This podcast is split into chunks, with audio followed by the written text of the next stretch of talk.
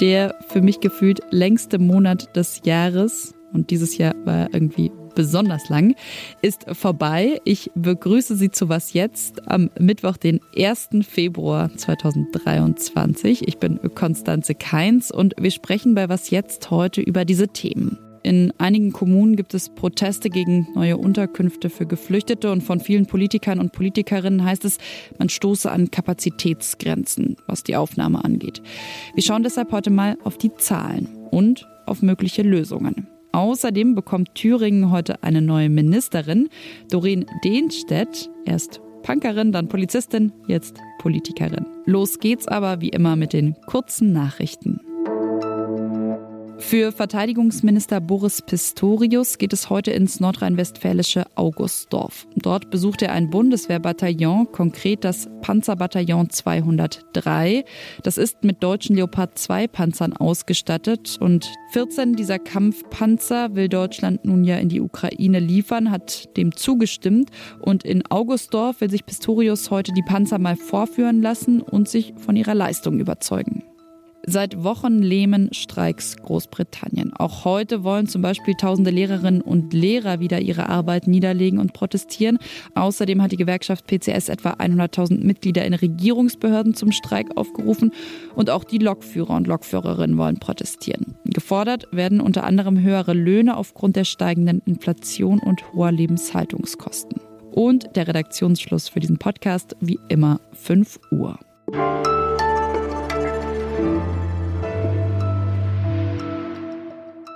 Rund 700 Menschen, das haben Sie vielleicht mitbekommen, haben vergangene Woche in Mecklenburg-Vorpommern gegen eine geplante Unterkunft für Geflüchtete protestiert. Die Unterkunft wird jetzt zwar gebaut, aber spätestens seitdem läuft wieder so eine, ich nenne es jetzt mal, äh, schaffen wir das Debatte. Viele Landkreise und Kommunen fühlen sich nämlich bei der Aufnahme von Geflüchteten überfordert. Sie fordern jetzt auch Hilfe vom Bund. Und über Kapazitätsgrenzen und Lösungsideen will ich deshalb heute mal mit meiner Podcast-Kollegin Simon Gaul sprechen. Denn sie ist nicht nur Host von Was Jetzt, sondern auch Redakteurin im Gesellschaftsressort von Zeit Online und hat zu dem Thema recherchiert. Hallo Simon. Hallo Konstanze. Lass uns doch erstmal auf die Situation schauen. Also wer ist denn zuletzt gekommen nach Deutschland? Ja, also das waren natürlich vor allem in den letzten Monaten Menschen aus der Ukraine. Insgesamt sind etwas über eine Million Menschen bis jetzt Anfang Februar gekommen.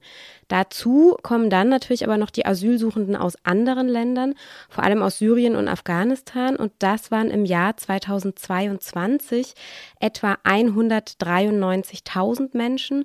Das ist jetzt natürlich nur etwa ein Fünftel verglichen mit den ukrainischen Geflüchteten, aber trotzdem ist auch die Gruppe deutlich größer, als sie 2021 war. Jetzt gibt es ja eigentlich eine ganz klare Regel, wie Geflüchtete auf die Bundesländer verteilt werden, nämlich den Königssteiner Schlüssel. Es wird also genau geschaut, wie die finanziellen Mittel im Land sind, also wo das Steueraufkommen hoch ist, wo eher niedrig.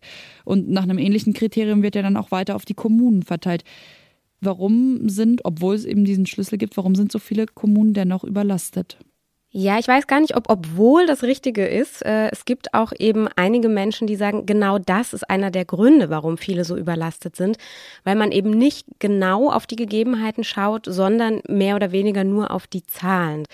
Grundsätzlich muss man aber auch noch mal sagen, bei den ukrainischen Geflüchteten funktioniert es ja ganz anders. Diese Menschen können sich grundsätzlich erstmal selbst aussuchen, wo sie sich niederlassen möchten.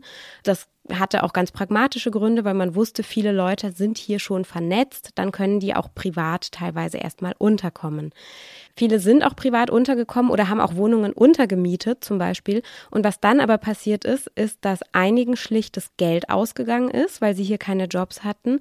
Die haben sich dann doch an die Kommune gewendet und sozusagen ähm, gesagt, bitte liebe Kommune, sucht ihr was für mich. Was kann denn akut, aber auch langfristig helfen? Also wo siehst du Lösungen? Ja, also der Landkreistag, das ist ja so die Ebene, auf der die Landkreise bundesweit vernetzt sind, fordert jetzt ganz konkret ein Treffen mit Olaf Scholz. Die Landkreise sagen, der Bund muss sich stärker engagieren. Aktuell stellt der Bund zum Beispiel seine Liegenschaften zur Verfügung. Also das heißt, die dürfen irgendwelche Gebäude dann kostenlos nutzen, aber das ist ein Tropfen auf den heißen Stein. Der Bund sagt aber nach wie vor, na ja, die Unterbringung ist halt nun mal Ländersache, also bleibt das bei euch. Und dann, aber das hatte ich schon angesprochen, geht es eben darum, überhaupt dieses Verteilungssystem neu zu denken. Und da gibt es auch ganz spannende Ansätze. Also es gibt zum Beispiel ein Modellprojekt, wo ein Algorithmus das so ein bisschen versucht zu matchen, wo dann wirklich die Geflüchteten erstmal gefragt werden, was braucht ihr? Also braucht ihr Kita-Plätze und Schulen oder braucht ihr eher Jobs? Oder da ist ja auch, jeder Mensch hat andere Bedürfnisse. Und dann werden auch die Kommunen gefragt, was könnt ihr bieten und für wie viele Menschen? Und so ein Verteilungssystem wäre natürlich bundesweit eigentlich total super. Denn was man auch sieht aktuell, es gibt, und das liegt am Königsteiner Schlüssel dann auch wieder, es gibt Kommunen, die hätten Platz. Die haben teilweise sogar Turnhallen hergerichtet, die jetzt leer stehen, weil eben ihnen keine Flüchtlinge zugewiesen wurden. Und was zurzeit nicht geht, ist, dass eine Kommune, die sagt, hey, wir haben eine leerstehende Turnhalle, einfach die Flüchtlinge aus einem anderen Landkreis dann aufnimmt. Vielen, vielen Dank, Simon. Danke, Konstanze.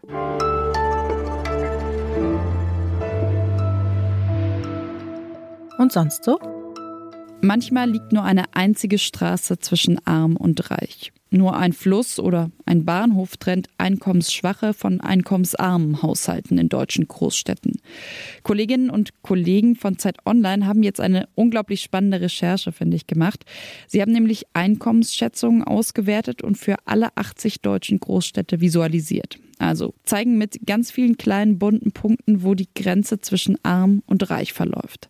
In manchen Städten zum Beispiel wohnen die mit viel Geld am Stadtrand, Wolfsburg, Aachen oder Nürnberg zum Beispiel. In anderen Städten sieht man richtig scharfe Kanten. In Köln zum Beispiel trennt der Rhein die Stadt, in Berlin die Bernauer Straße. Also die Einkommensgrenze verläuft dort, wo früher die Mauer stand. Ich habe Ihnen den Artikel verlinkt und vielleicht erkennen Sie ja auch für Ihre Stadt ein Muster der Ungleichheit.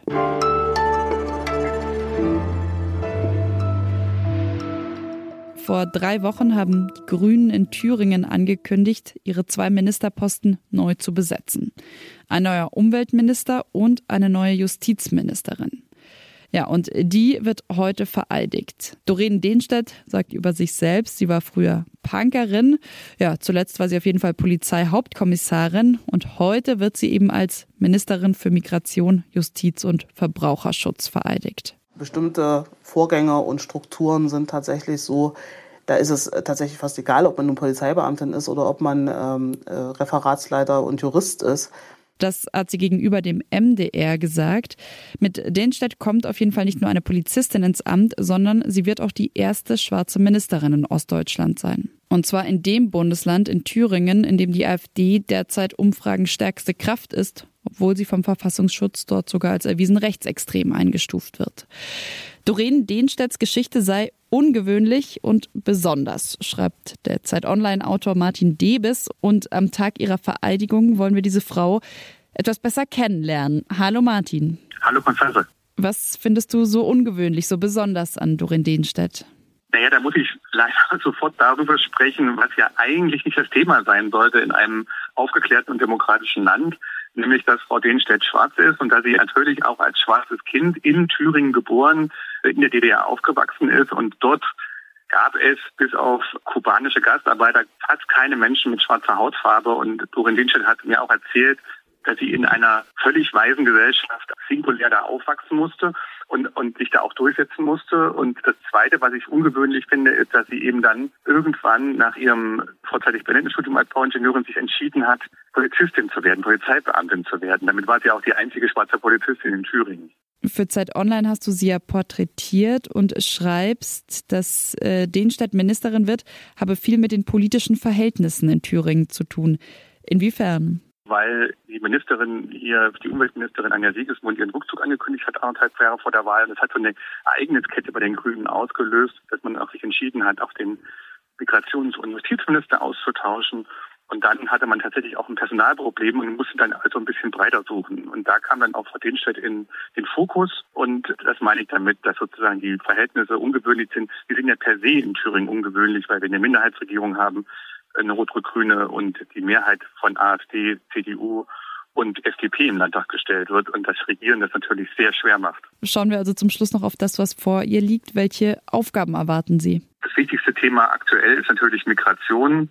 Thüringen hat im vergangenen Jahr knapp 40.000 Menschen aufgenommen. Das waren fast 10.000 mehr als in dem sogenannten Flüchtlingsjahr 2015. Davon waren ungefähr 30.000 Menschen aus der Ukraine. Und äh, das heißt, die Unterkünfte sind das ist ja nicht nur in Thüringen so, sind voll. Da gibt es enorme Probleme, die Frau Denstedt jetzt lösen soll, auch in der Verwaltung. Und das andere ist natürlich der Justizapparat. Der ist, nachdem sozusagen ganz viele Juristen aus dem Westen gekommen sind. Vor 30 Jahren steht jetzt vor einer enormen Zäsur. Viele Richter und Staatsanwälte sind überaltert im Durchschnitt, sodass auch da enorme Probleme anstehen. Danke an dich, Martin. Ich danke. Das war's von Was jetzt am Mittwochmorgen und von mir Konstanze Keins. Auch heute möchte ich Sie wieder auf unsere Sonderfolge hinweisen, an der wir gerade arbeiten. Und zwar sind ja im Moment Israel und die palästinensischen Gebiete ja wieder in den Schlagzeilen und wir arbeiten deshalb an einer Sonderfolge zu dem Thema, beantworten alles, was Sie schon immer zum Nahostkonflikt wissen wollten. Deshalb hier unsere E-Mail-Adresse wasjetzt@zeit.de für all Ihre Fragen zu diesem Thema, natürlich aber auch für Ihr Feedback und Kritik zum Podcast. Tschüss, kommen Sie gut durch den Tag.